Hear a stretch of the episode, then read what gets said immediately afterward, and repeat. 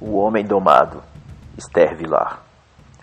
Este livro pode-se dizer é tudo o oposto do que se acredita que a mulher seja. Isso é, combate a ideia de que a mulher é o sexo frágil e, ao invés disso, apresenta o sexo feminino com crueza e brutalidade.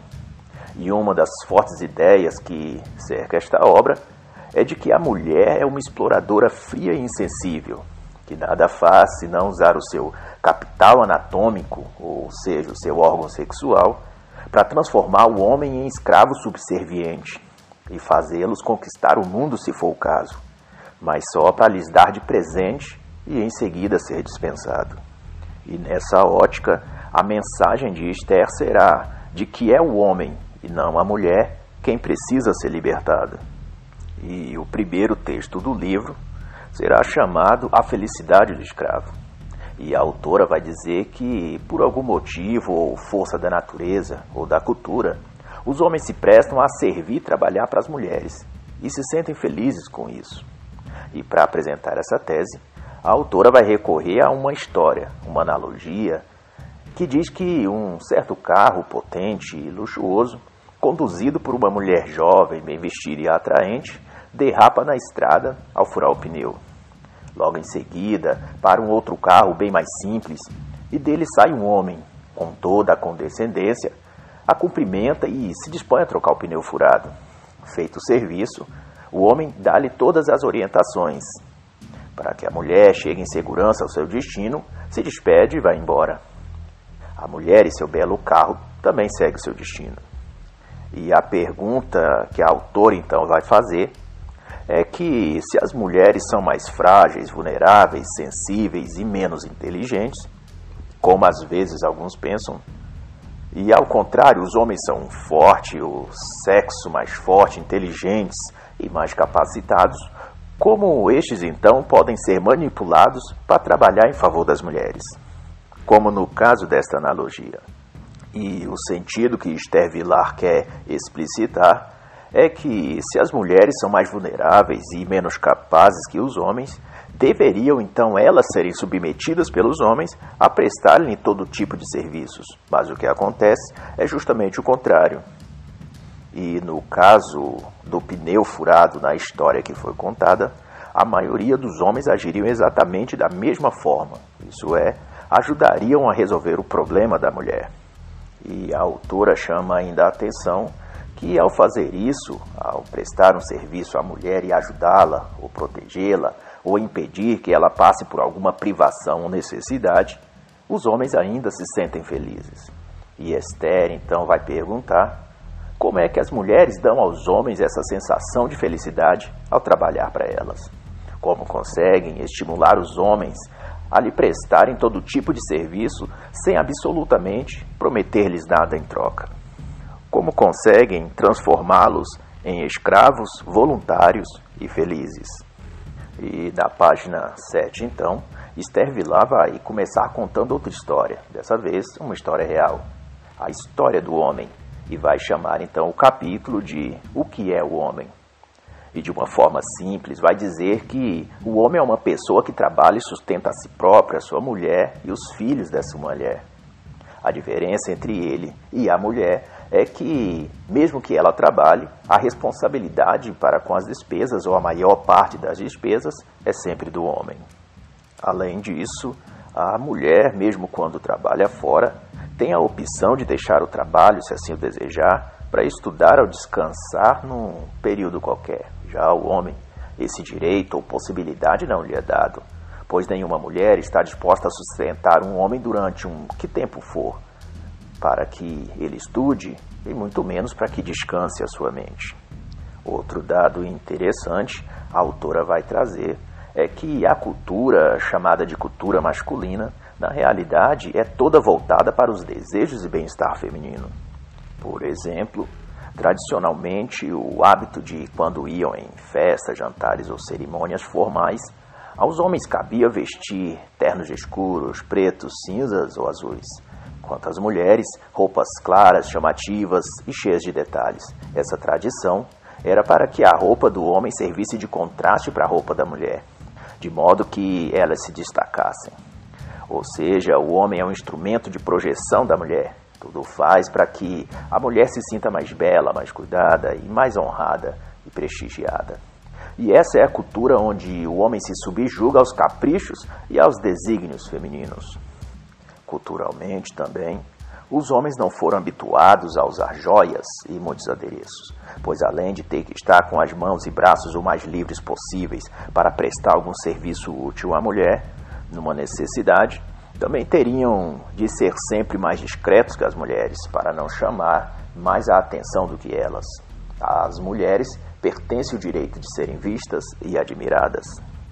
E de forma cruel, porém realista, Esther vai dizer que todos os homens, ricos ou pobres, são em menos ou em mais grau explorados pelas mulheres.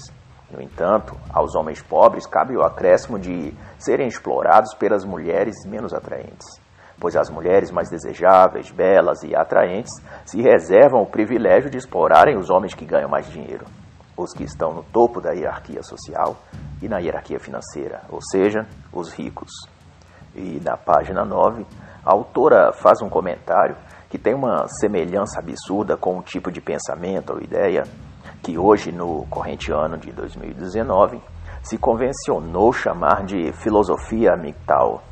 A autora diz que é humilhante a forma como os homens passam o seu dia trabalhando e esforçando-se para produzir algo que seja resultado financeiro disso, usado para atender os desejos de uma mulher seja a sua própria mulher em casa ou todas elas, numa visão mais global da sociedade.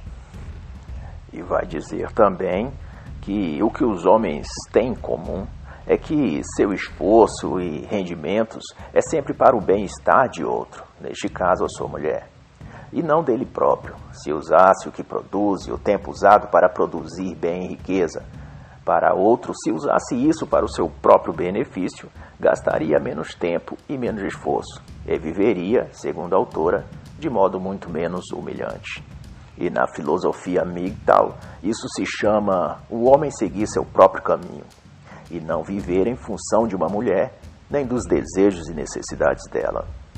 E outra vez, em absoluta consonância ao que ensina a filosofia MGTOW, Esther Vilar diz que, seja o que for que o homem faça, seja médico, arquiteto, pedreiro ou outra coisa qualquer, ele está aprisionado a um sistema gigantesco e impiedoso, que os MGTOWs chamam de Matrix, estabelecido única e exclusivamente para explorá-lo. E o homem tende a ficar preso nele até o fim de sua vida, a menos, é claro, que entenda qual é o jogo e saia dele. E neste caso, o jogo da Matrix moderna é feito através, sobretudo, dos relacionamentos conjugais. Se o homem se recusa a entrar nesse jogo por esse caminho, a Matrix perde um meio pelo qual poderia aprisioná-lo às suas engrenagens psicológicas, jurídicas e emocionais. Esther vai dizer ainda, na página 10, que a sociedade são as mulheres. E as mulheres têm necessidades, e, portanto, foi definido que cabe aos homens suprirem essas necessidades. Em outras palavras, as mulheres que trabalham, ganham dinheiro e fazem sucesso, tudo que conquistam pode e deve ser usado para exaltar sua liberdade e independência, e, em consequência, passarão a desmerecer e maltratar mais os homens, julgando que não precisam deles.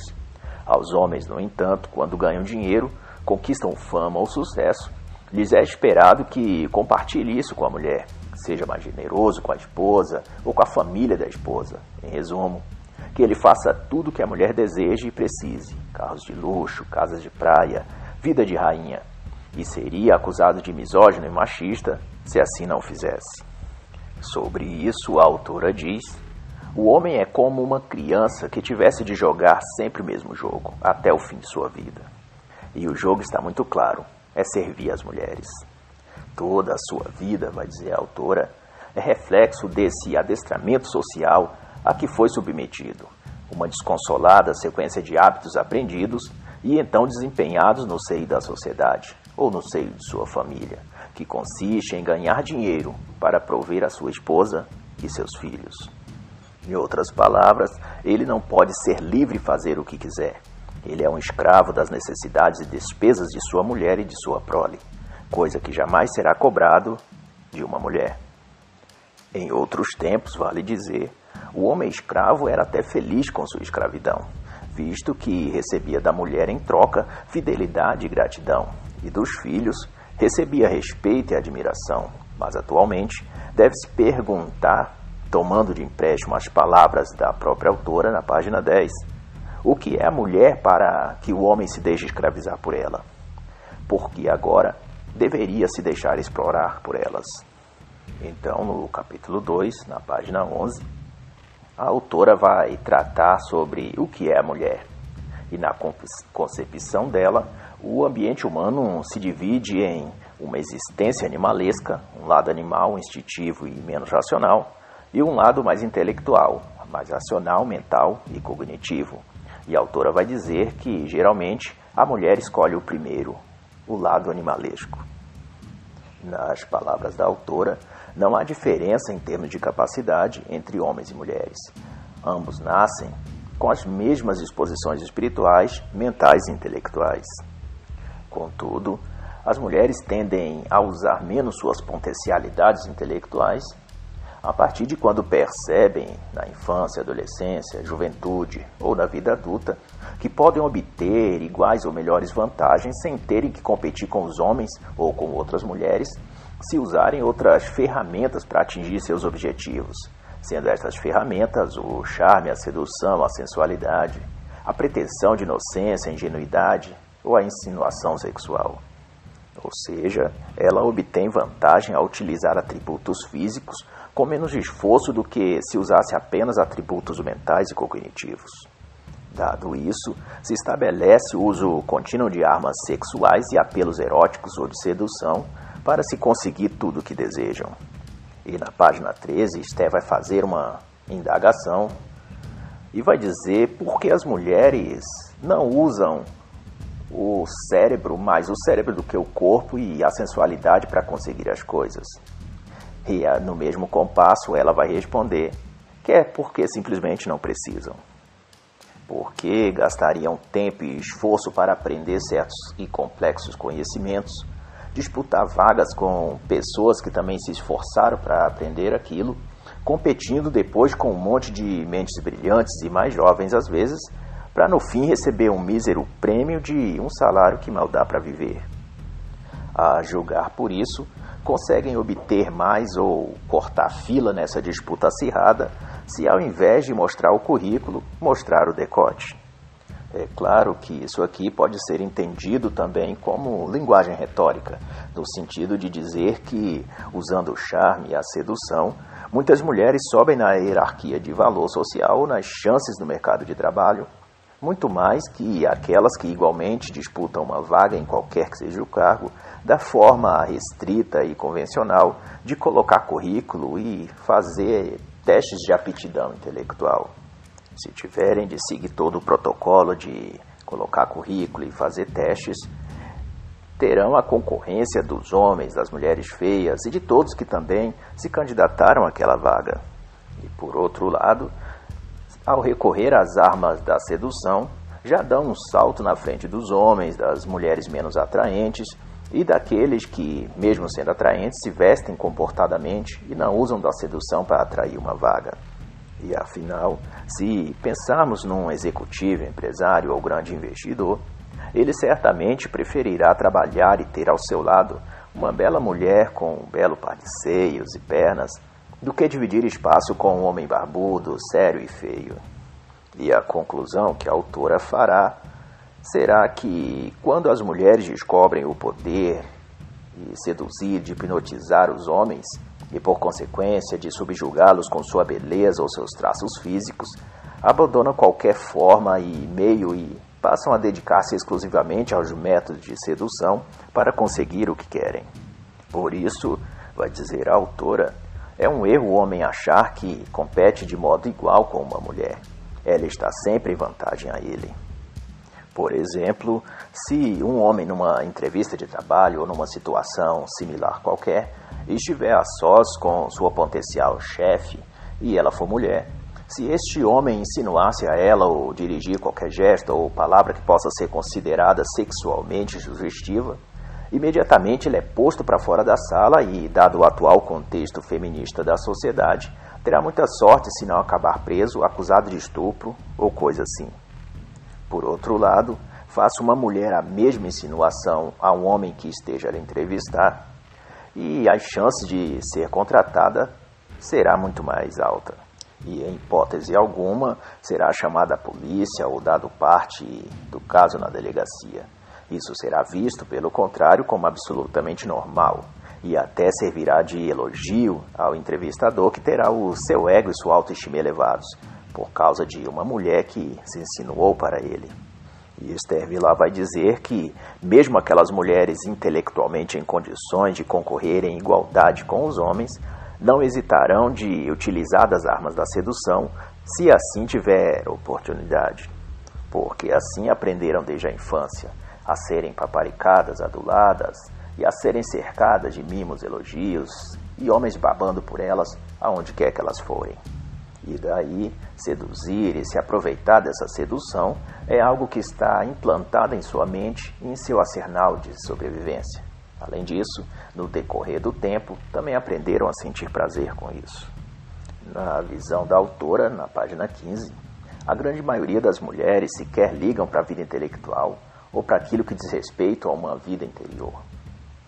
E como defesa desse argumento, Esther Vilar vai dizer que, apesar dos esforços para animar espiritualmente ou intelectualmente a mulher, ou seja, criando-se inovações tecnológicas como ferro de passar roupa, máquinas de lavar e todos esses objetos que ajudam e facilitam a vida de uma mulher, apesar disso, elas não dedicam o seu tempo livre ao aprimoramento intelectual. Pelo contrário, utilizam o seu tempo livre para acrescentar mais superficialidades, como salão de beleza, mais tempo fazendo as unhas ou cuidando da pele, ou fazendo compras, assistindo novelas, ou focando em algum conteúdo de fato irrelevante para a vida.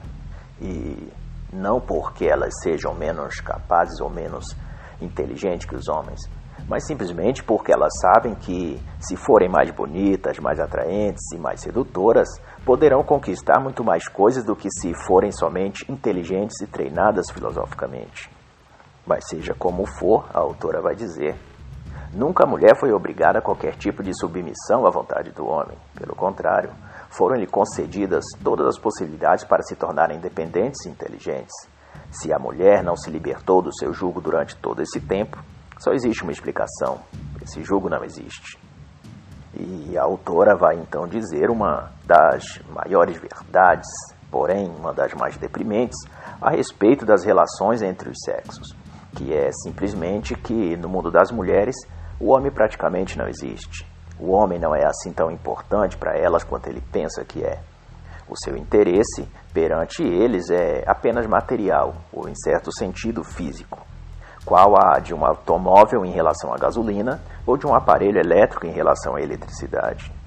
Por isso, fora da caixinha ideológica das feministas, as mulheres não se sentem aprisionadas ou oprimidas pelos homens. Na verdade, elas controlam o jogo, sabem manipular e controlar os homens.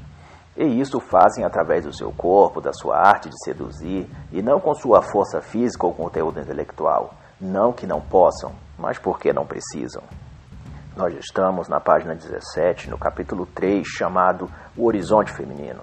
E a frase que abre este capítulo é: Os homens podem fazer o que for para impressionar as mulheres, mas no mundo delas, eles não valem muito. No mundo das mulheres, só contam as outras mulheres. É claro que uma mulher pode se sentir bem em sua autoestima quando um homem se volta na rua para vê-la. E se esse homem for bonito ou estiver num carrão, sua satisfação consigo mesmo será ainda maior. Porém, a verdadeira felicidade da mulher é quando outra mulher a observa, repara sua roupa, seu estilo, seu cabelo bem cuidado. Pois os padrões que as mulheres avaliam umas às outras são bastante elevados. Elas vivem para isso, para disputarem umas com as outras a admiração alheia. Portanto, quando uma mulher repara na outra, é uma indicação de que ela está bem de que é mais bonita, mais gostosa e melhor que as outras. Em suma, no mundo das mulheres só existem outras mulheres. As mulheres modernas medem-se com o que existe nas suas cabeças e não na dos homens. A autora vai dizer então que as mulheres, no geral, não se importam de impressionar os homens. Não se vestem ou se arrumam para isso, pois sabem que para agradar um homem bastaria um cabelo penteado, uma saia curta e um salto alto. Elas se produzem, na realidade, uma para as outras, para serem admiradas e reconhecidas por todas as outras por onde passar. E por isso mesmo, as mulheres gostam muito mais de festas e eventos públicos do que os homens porque elas almejam serem vistas e serem idolatradas. O único esforço de uma mulher para impressionar um homem é no limite de despertar seu interesse e o fazer se dispor a financiar seus caprichos. E isso é bem mais fácil dela conseguir do que ser admirada por outra mulher. O que para o homem é uma relação afetiva, para a mulher é meramente uma relação econômica. O homem é meramente uma base material para a mulher. E por isso mesmo, à medida que as mulheres alcançam maior independência financeira, vão deixando de respeitar o homem. Os traem, humilham, os expulsam de suas vidas como um cachorro sarnento. Simplesmente porque não gostam especificamente deles, mas daquilo que eles proporcionam financeiramente para elas. E se a balança financeira se equilibrar, a mulher ganhando a mesma coisa que o homem ou até mais, rapidamente elas perdem o interesse neles. É por isso que se vê um homem rico casar-se com uma mulher pobre, mas não se vê uma mulher rica casar-se com um homem pobre. Ela pode até ter um caso extraconjugal com o jardineiro ou com o entregador de pizza, mas jamais vai sair às ruas de mãos dadas com ele nem levá-lo para conhecer os seus pais, se ela for rica e bem-sucedida financeiramente. E no capítulo 4, O Sexo Mais Belo, a autora vai dizer que é meramente um padrão estético e muito subjetivo o que se ouve por aí de que a mulher é o sexo mais belo. Esse é um juízo bastante superficial, achar atraente quem não demonstra nenhuma característica ou qualidade mais elevada, senão meramente os seus atributos físicos. Além disso, um rosto ou um corpo bonito sobre uma mente infantil e vazia não deveria assim despertar tanto o interesse dos homens mas até mesmo os animais de estimação têm seus truques para cativar seu potencial adquiridor.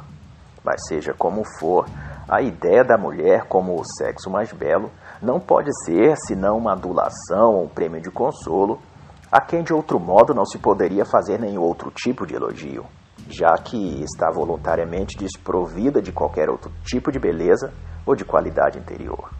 E no capítulo 5, a autora vai falar que o universo é masculino. E a autora vai então afirmar que, ao contrário da mulher, o homem é belo porque é um ser intelectual.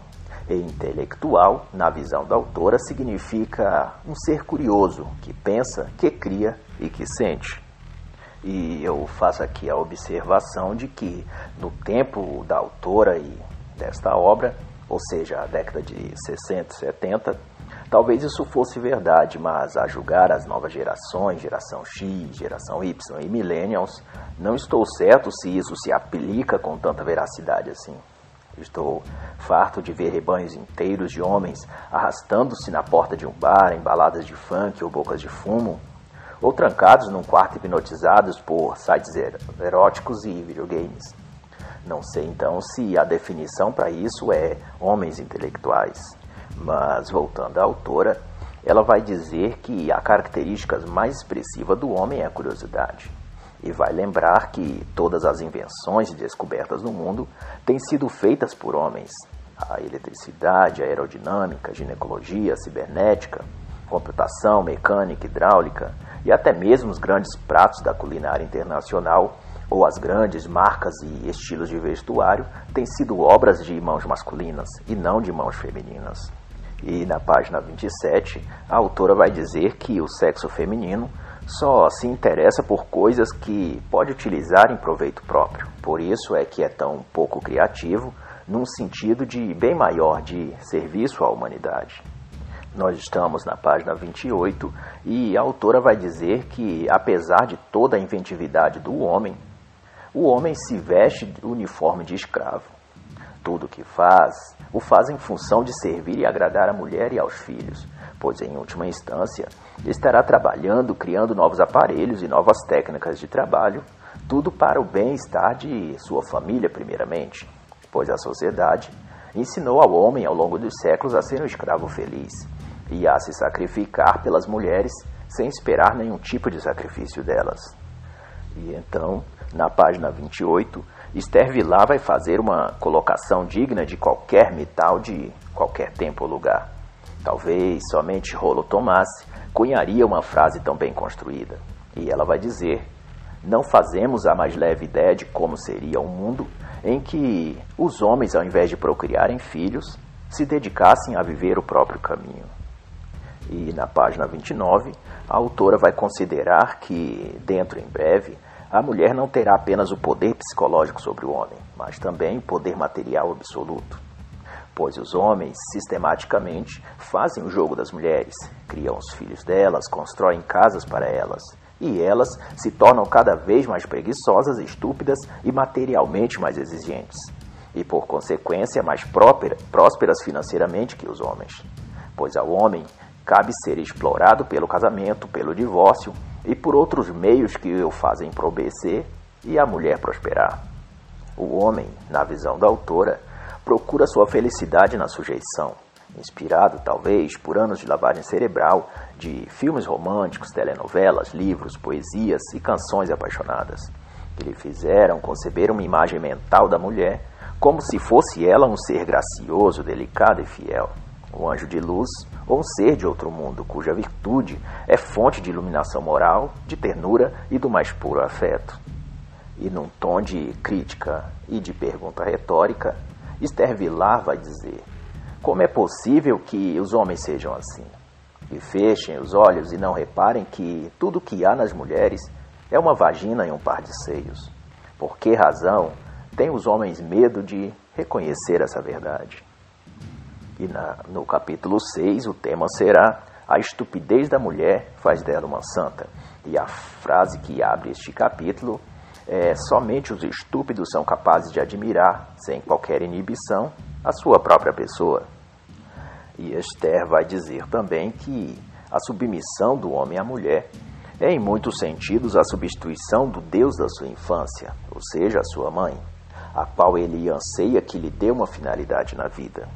E a esta nova mãe ele se submete incondicionalmente, porque, segundo a autora, esse regresso à dependência da infância lhe dá um sentido e um prazer na vida. E na página 32, a autora vai dizer que o homem passa então a fazer tudo para o conforto e satisfação da mulher. E embora este seja um sentido artificial de vida, ele só conseguirá se libertar dessa prisão mental se voluntariamente se prender a outra, o marxismo, anarquismo, alcoolismo, ou outra atividade ou coisa qualquer que seja radical ao ponto de arrebatar seus sentidos e lhe dar uma, alguma outra direção.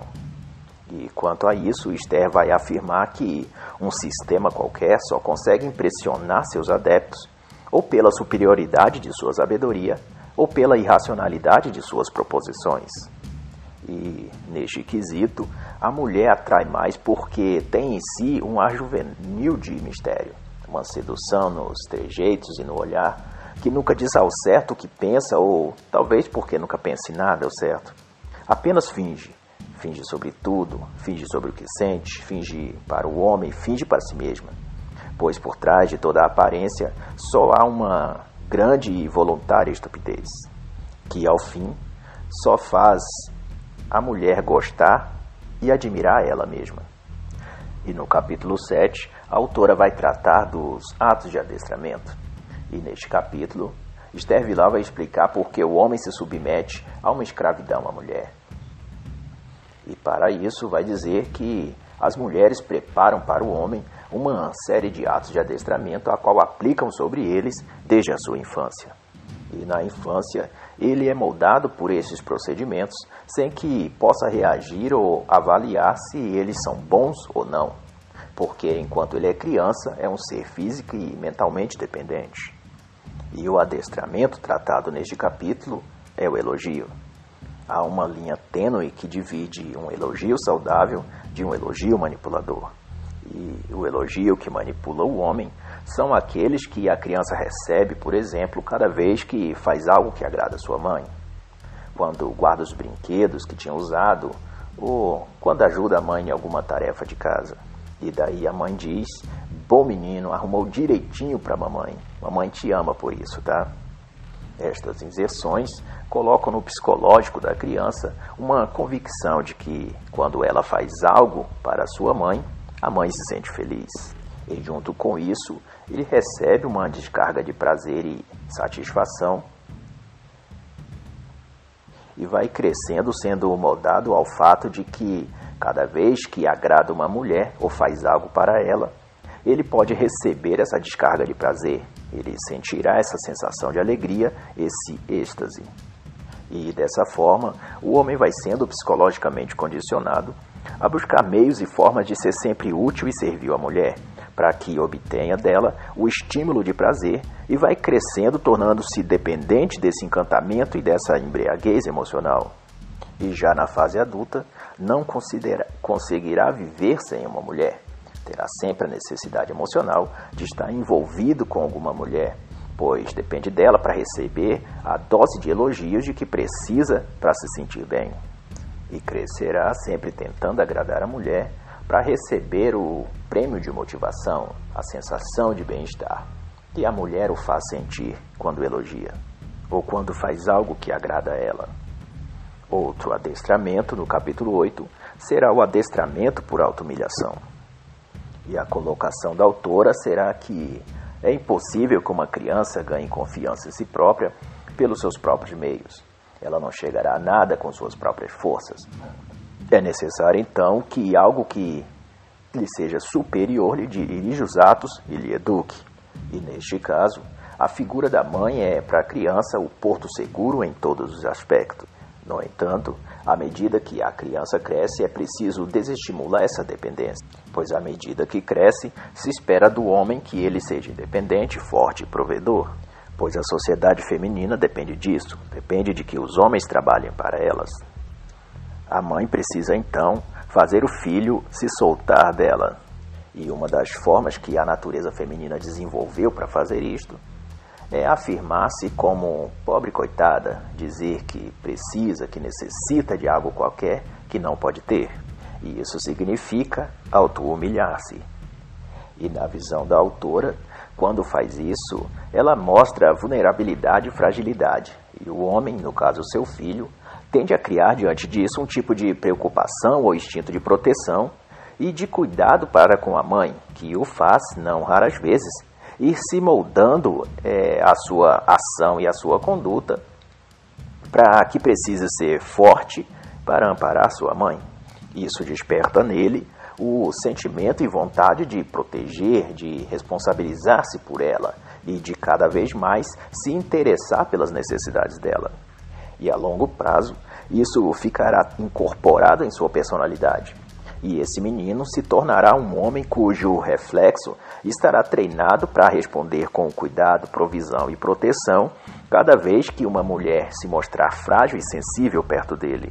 Ou seja, cada vez que uma mulher se mostrar vítima de alguma coisa, este homem se disporá a cuidar dela a protegê-la e, consequentemente, a ser escravizado por ela. Eu faço aqui então uma consideração pessoal que talvez seja por isso que tantos homens se apaixonam é, ou ficam ligados emocionalmente, por exemplo, às mulheres de programa e consideram até tirar aquela prostituta de sua atividade ou ramo de trabalho e as levar para casa, dar a elas o seu sobrenome, eles dar uma nova vida. Talvez porque, instintivamente, ao demonstrar fragilidade e vitimismo, aquela garota de programa conquistou o homem pelo seu ponto mais vulnerável, o instinto de cuidar e proteger. Mas isto também se aplica a qualquer outra figura feminina que apresente devidamente vulnerável ou necessidade física, material e emocional diante de um homem. E isso tanto serve para a prostituta que está cansada, humilhada da vida que leva, quanto a uma garotinha do interior que nunca teve oportunidade na vida. Em qualquer dos casos, o homem pode se apaixonar e querer cuidar delas e salvá-las de suas aflições. mesmo que toda essa fantasia seja criada para manipular o homem. E o motivo pelo qual os homens não conseguem, em sua maioria, quebrar este ciclo é justamente porque ele está habituado a isso desde a infância, ao ponto de medir seu próprio valor ao quanto de coisas ele consegue fazer para uma mulher. Ele acredita que tem de ganhar dinheiro para a mulher, que tem de levá-la onde ela desejar, que tem de facilitar sua vida ao máximo, porque elas são vulneráveis e vítimas da sorte ou do destino. E também outros autores vão chamar isso de complexo do cavaleiro branco, o herói salvador da donzela em perigo. Mas a autora nesta obra vai chamar isso de círculo infernal e vai dizer que esse conceito de honra, de cavalheirismo e o impulso de se sacrificar por uma mulher é na realidade uma criação feminina implantada nos homens para que estes cresçam e lhes sirvam. E a autora vai refletir que não é dito na sociedade ou nas histórias dos filmes de cavalheiros, por exemplo, que a mulher tem também de honrar o homem. Por que não se espera que as mulheres estejam inseridas nos mesmos códigos de conduta e moral que é cobrada dos homens? E como resposta a isso, Esther Vilar vai dizer que é porque são as mulheres quem criam e inserem esses códigos na mente das crianças. E as crianças crescem medindo seu valor a partir do quanto elas conseguem se ajustar a estes preceitos sociais. E se elas acrescentassem a si mesmas nessa equação, não poderiam ser servidas pelos homens, ou, na melhor das hipóteses, teriam de ser iguais a eles e também servi-los o que em nenhum caso seria útil para ela. E no capítulo 9, na página 42, o tema será dicionário. E neste capítulo, a autora dispõe um tipo de dicionário com frases e alocuções que compõem o universo feminino e que, portanto, é, sejam úteis ao conhecimento do homem para que ele se precavenha dos enlaços enganadores delas. Então, quando se diz um homem tem de proteger a mulher, o significado, na verdade, é que um homem não deve permitir à mulher ter qualquer privação. Ele deve prover tudo o que ela precise e tudo que ela deseje. E quando se diz um homem tem de dar segurança à mulher, o significado disso no dicionário é que o homem tem de ganhar bastante dinheiro para sua mulher não precisar de nada. E quando se diz que o homem tem de estar acima da mulher, o significado é que o homem tem de se sacrificar mais ter mais recursos financeiros para custear a vida que ela deseja ter. Ter. Ser mais saudável, mais forte para prover segurança financeira e até física, se necessário. Ou seja, o homem tem que ser mais inteligente para ganhar mais dinheiro, para dar mais luxo para a mulher. E segundo esse dicionário, quando a mulher diz se o marido quiser, abra mão do trabalho para cuidar melhor dele e dos filhos em casa. Mas o significado será Assim que meu marido estabilizar, vou sair do emprego. Ele é que acorde cedo e trabalhe para me manter. Se o dicionário diz só quero vê-lo feliz, o significado é farei tudo para que ele não perceba o quanto eu exploro. Ele será um escravo feliz. E se no dicionário diz homens e mulheres têm direitos iguais, o significado será só porque ele trabalha e sustenta a casa, não pense que pode me dar ordens. E no capítulo 10, o tema será a escassez de sentimentos das mulheres. Estamos na página 45 e a autora vai dizer que todo homem possui uma série de modos de comportamento que lhes são embutidos quando ainda jovens. Essas regras de conduta convergem de modo geral a um único sentido ou meta: tratar a mulher como rainha. Nas próprias palavras da autora, tratar a mulher como ente superior. E isso se consegue ensinando aos homens as boas maneiras como se deve tratar uma dama na sociedade. Mas a questão é que cada vez há menos damas na sociedade e muito mais exploradoras, fingidas e baladeiras. Logo, a regra de boas maneiras não deveria se aplicar às mulheres modernas. E, mas seja como for, a norma social para o homem é tratar a mulher como rainha. E a norma social para a mulher é dar ao homem a oportunidade de tratá-la como rainha.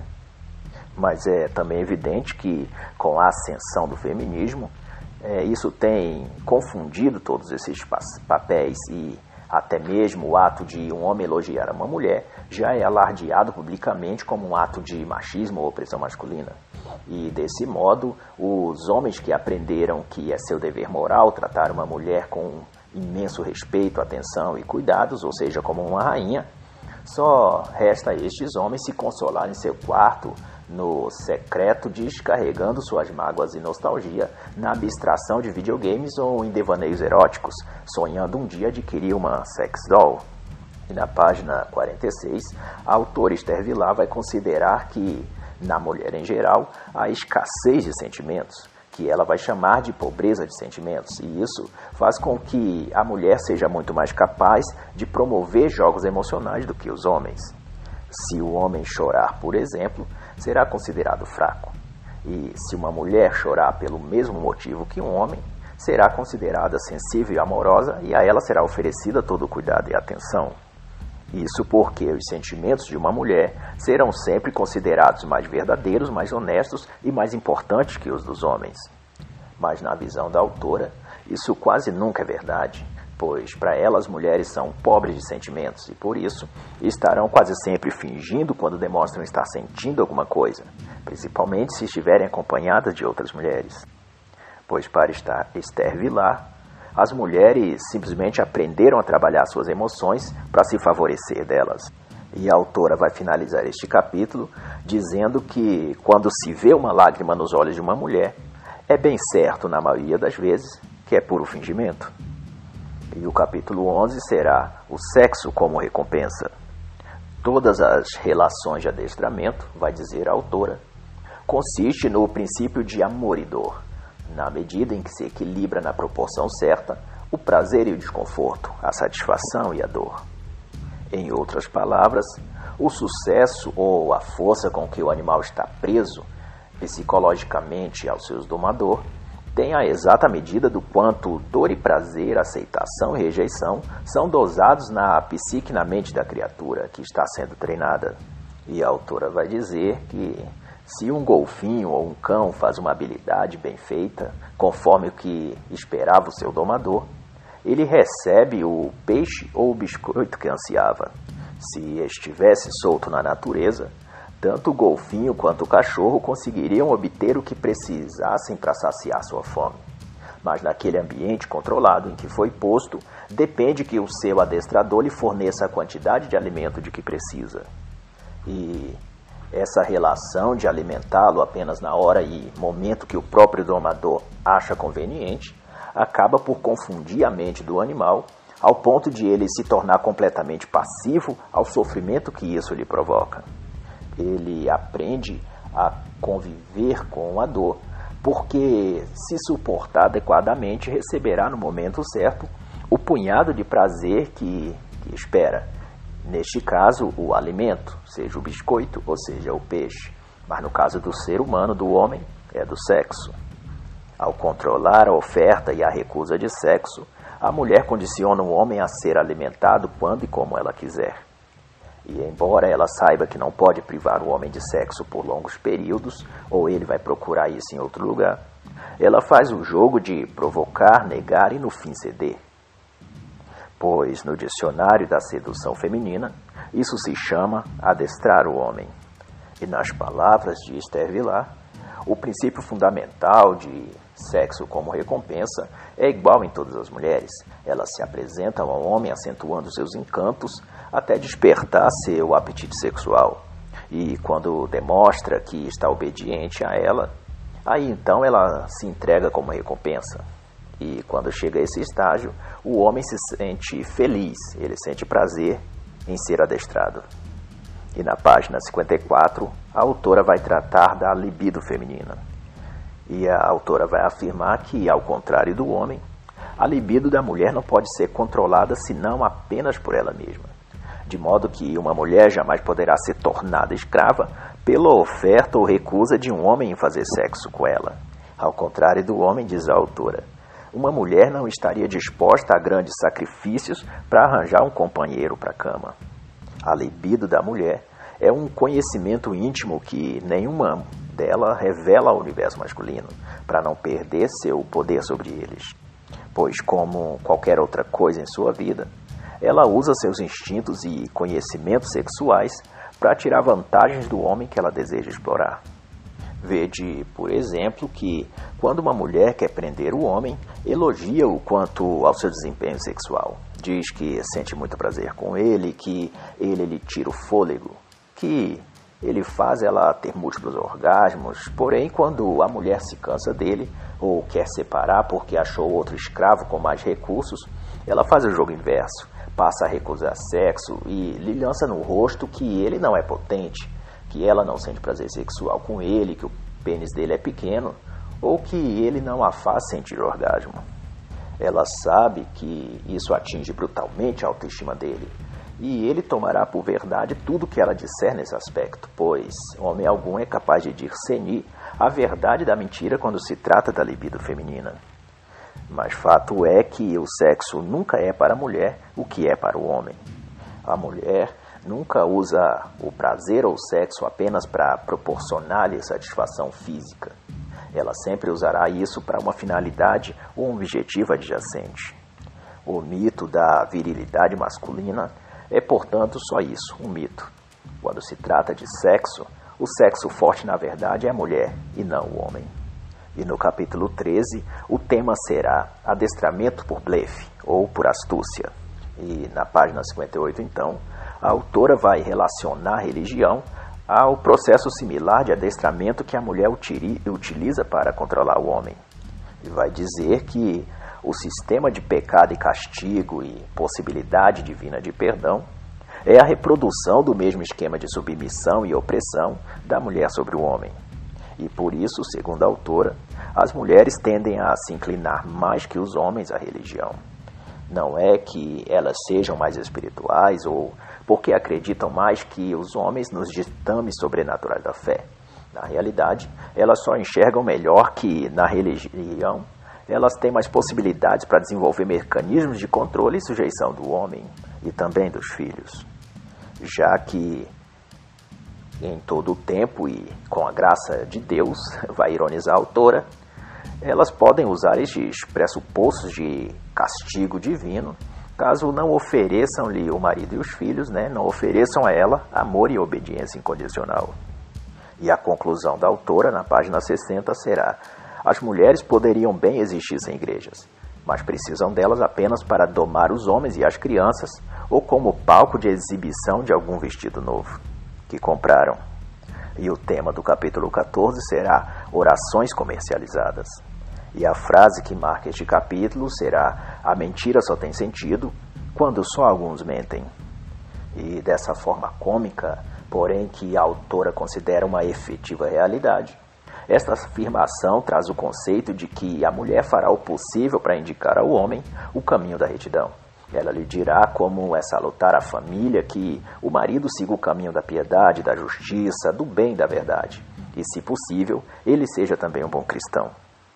Mas, segundo a autora, quando incentiva ao marido que fale a verdade, que seja bom e correto, a mulher só o faz porque, se os dois mentirem, não há vantagem alguma para ela. Afinal, a mentira só tem sentido quando só alguns mentem. A mulher pode mentir, mas o homem, porém, deve ser incentivado a falar e seguir a verdade. E isso também é passado ao homem na sua infância, quando a mãe diz a ele: é, Não minta para sua mãe, é feio mentir para a mamãe. Papai do céu castiga quando mente para a mamãe.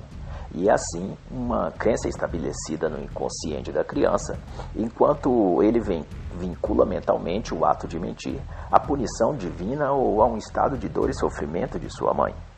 E poucos anos depois, aquele ser masculino estará pronto e adestrado a dizer todas as verdades à mulher que estiver em sua vida, inclusive aquelas verdades sentimentais que farão a mulher escravizá-lo ainda mais, do tipo: se você me deixar, eu morro, eu te amo, eu faço tudo por você, você é a minha vida.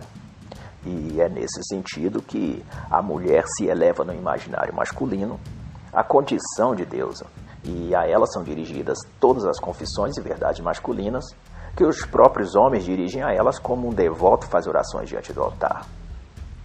E em ambos os casos, Tanto o homem apaixonado quanto o devoto arrependido buscam a epifania de um alívio sobrenatural, uma sensação mística, um arrebatamento dos sentidos, um escape da ira divina ou da ira da mulher. E no capítulo 15, o tema será autodestramento. Autoadestramento. E a autora vai falar neste capítulo do processo ou estágio em que o homem adestra a si mesmo numa determinada fase de sua escravidão, o homem passa a tratar a si mesmo como sua domadora o trataria. Sempre que tiver bem mantido dentro de si a imagem de objeto, recompensa e castigo, ele tenderá a fazer por si mesmo o jogo que a mulher deseja. Na prática, isso funciona por meio de comerciais de TV ou em jornais ou revistas, em que lhe é mostrado uma data e é dito que aquilo é importante para a mulher e que presente ela gostaria de ganhar. Assim, a mulher tem dupla forma de explorar o homem. De um lado, gasta o dinheiro dele comprando ela mesma os presentes e coisas que elas desejam, e em segundo, ganhando coisas dele, induzido pela mídia. E sobre isso, Esther Vilar vai escrever: O homem, devido às necessidades de conforto femininas mais e mais crescentes, ele acaba por ter de explorar sucessivas formas ou fontes de dinheiro para obter cada vez mais, para que sua mulher gaste cada vez mais e fique então rodeadas de luxo na mesma proporção que se torna mais desgastada, mais insensível e mais indiferente. E a autora diz na página 70: o homem só é autônomo quando há três atividades: comer, beber e fumar. Todo o resto, ele está atrelado à necessidade de saciar o apetite de consumo da mulher ou dos filhos, e frequentemente de ambas as coisas ao mesmo tempo. E o capítulo 16 será Crianças como reféns. E a afirmação da autora será que quem faz crianças faz também adultos. E com esta colocação, Esther Vilar vai dizer que muitos homens usam os filhos para justificar sua submissão à mulher, mas na realidade é a sua postura insegura na vida que depõe contra ele e o enfraquece. Na verdade, ele foge da liberdade porque sempre viveu ao lado e sob os cuidados e atenção de uma mulher. Antes, na infância, era sua mãe, avó ou suas tias, e agora, na fase adulta, é a sua própria esposa. Simplesmente, vai dizer a autora, ele tem medo de como a vida seria se ele fosse livre. E daí usa as crianças como álibi para manter uma experiência cativa, ao mesmo tempo que pode justificar aos seus amigos porque ele ainda se encontra sob o jugo feminino. E outro brilhante argumento da autora, e também digno dos mais esclarecidos MGTOWs, vai ser ela dizer na página 73 que o homem, quando tem filhos, gera reféns, que a seu tempo serão também domados e escravizados como ele. E enquanto trabalha para a mulher e para o filho, não trabalha só para esses dois seres humanos, mas também para algo que está acima disso. Algo que é maior que a mulher e que o filho, o sistema. Ele trabalha e se põe escravo do Estado, da máquina estatal, que exige seu esforço produtivo para continuar a existir e que lhe dá como motivação esse sentimento e percepção de que sua mulher e seus filhos dependem dele para viver. E enquanto essa roda girar, homens serão prisioneiros, crianças serão reféns, mulheres serão algozes dos homens, e o Estado será o grande guardião dessa ordem caótica. E no capítulo 17 tratará os vícios da mulher. E a colocação neste capítulo será em que consiste o prazer e a sensação de felicidade numa mulher. Para a autora, a mulher atinge seu auge de contentamento ao ver, ao fim do dia, os sapatos e roupas bem organizados no guarda-roupa, as toalhas e lençóis bem alvejados secando ao sol, o marido a cumprir sua rotina em seu trabalho e, por fim, as crianças brincando sossegadas no quintal. Se não agora, ao menos um período anterior ao domínio feminista na sociedade, as mulheres achavam prazer e conforto nessas atividades. E estas coisas e afazeres proporcionavam-lhes a sensação de inteireza e liberdade. Em outras palavras, estes eram seus vícios. Mas, muito embora as mulheres agora sejam empoderadas e lacradoras, dificilmente se verá uma delas sentar-se numa poltrona ou num canto qualquer, com um jornal ou livro nas mãos e entregar-se gostosamente à leitura. Na visão da autora, ocupar-se com atividades que estimulam a inteligência não é de fato atividades que dão prazer à mulher. A autora, porém, vai dizer que essa inclinação a ocupações menos intelectuais não é algo inato à mulher, mas um hábito adquirido. Uma praxe incutida desde a infância e adolescência, quando lhe é dito e mostrado na prática por meio de conselhos, da TV, filmes e novelas, que a mulher deve valorizar o físico e não o intelectual, que os homens se interessam nelas quando elas têm seios firmes, cintura fina e nádegas grandes, enquanto nada se diz da sua inteligência. Às mulheres lhes é ensinado a impressionar pelas curvas do corpo e não pelo, pelo brilhantismo das ideias. Veja como prova disso os tipos de programas que são feitos na TV e rádio para as mulheres, programas de fofocas e fuxicos da vida dos artistas, programas de entretenimentos como calouros de dança ou sorteios de prêmios, ou então novelas e filmes com apelos eróticos, discussões em família, temática gay, problemas com os adolescentes, simplesmente não há nada oferecido à mulher que tenha um conteúdo sério e intelectual relevante. Não porque as mulheres não possam pensar, mas porque de algum modo ou motivo não querem que as mulheres pensem. E as mulheres se acomodam nisso e nunca desenvolvem ou vão atrás de conhecimento mais intelectualmente substancial. E assim, o mundo dos vícios se recrudesce. E o homem e mulher toma cada um a parte que lhe cabe. Aos homens, o que é consistente e racional. Às mulheres, o que é vazio e supérfluo e no capítulo 18, na página 84, tratará da máscara da feminilidade. A mulher, ao longo de seu desenvolvimento físico e mental natural, modifica-se por si mesma ou por ajuda dos meios que ela mesma busca. Se ela se torna estúpida, inteligente, feminista ou qualquer outra coisa, é porque assim escolheu. Mas não raramente ela escolhe ser todas essas coisas, variando apenas o momento e ocasião em que cada uma destas máscaras serão usadas. Todas essas, porém, camufladas sob uma máscara maior chamada feminilidade. E quanto a isso, a autora vai dizer: graças à vasta escala de possibilidades de transformação que a mulher tem à disposição, ela muda de aspecto tanto quanto precise para impressionar ou surpreender o homem e cada vez que se reinventa sob um novo aspecto, pode manobrar o homem para a posição que deseja, fingindo com sua nova máscara ser aquilo que ele quer que ela seja: a santa, a provocante, a recatada, a religiosa, a militante socialista ou a conservadora recatada. Ela pode ser tudo, porque tem muitas máscaras e, por não ser nada, ela é tudo e qualquer coisa que se espere dela. Ela veste a cor do ambiente em que está como um camaleão faz. E esta é as mil faces da feminilidade. E na página 90, a autora vai tratar do mundo profissional como selva de caça. E vai dizer que não se devemos levar a pensar que as mulheres que exercem uma profissão, seja uma simples vendedora, a uma gerente de uma grande multinacional, é mais justa ou menos dominadora ou menos exploradora do homem. Essa impressão é ilusória.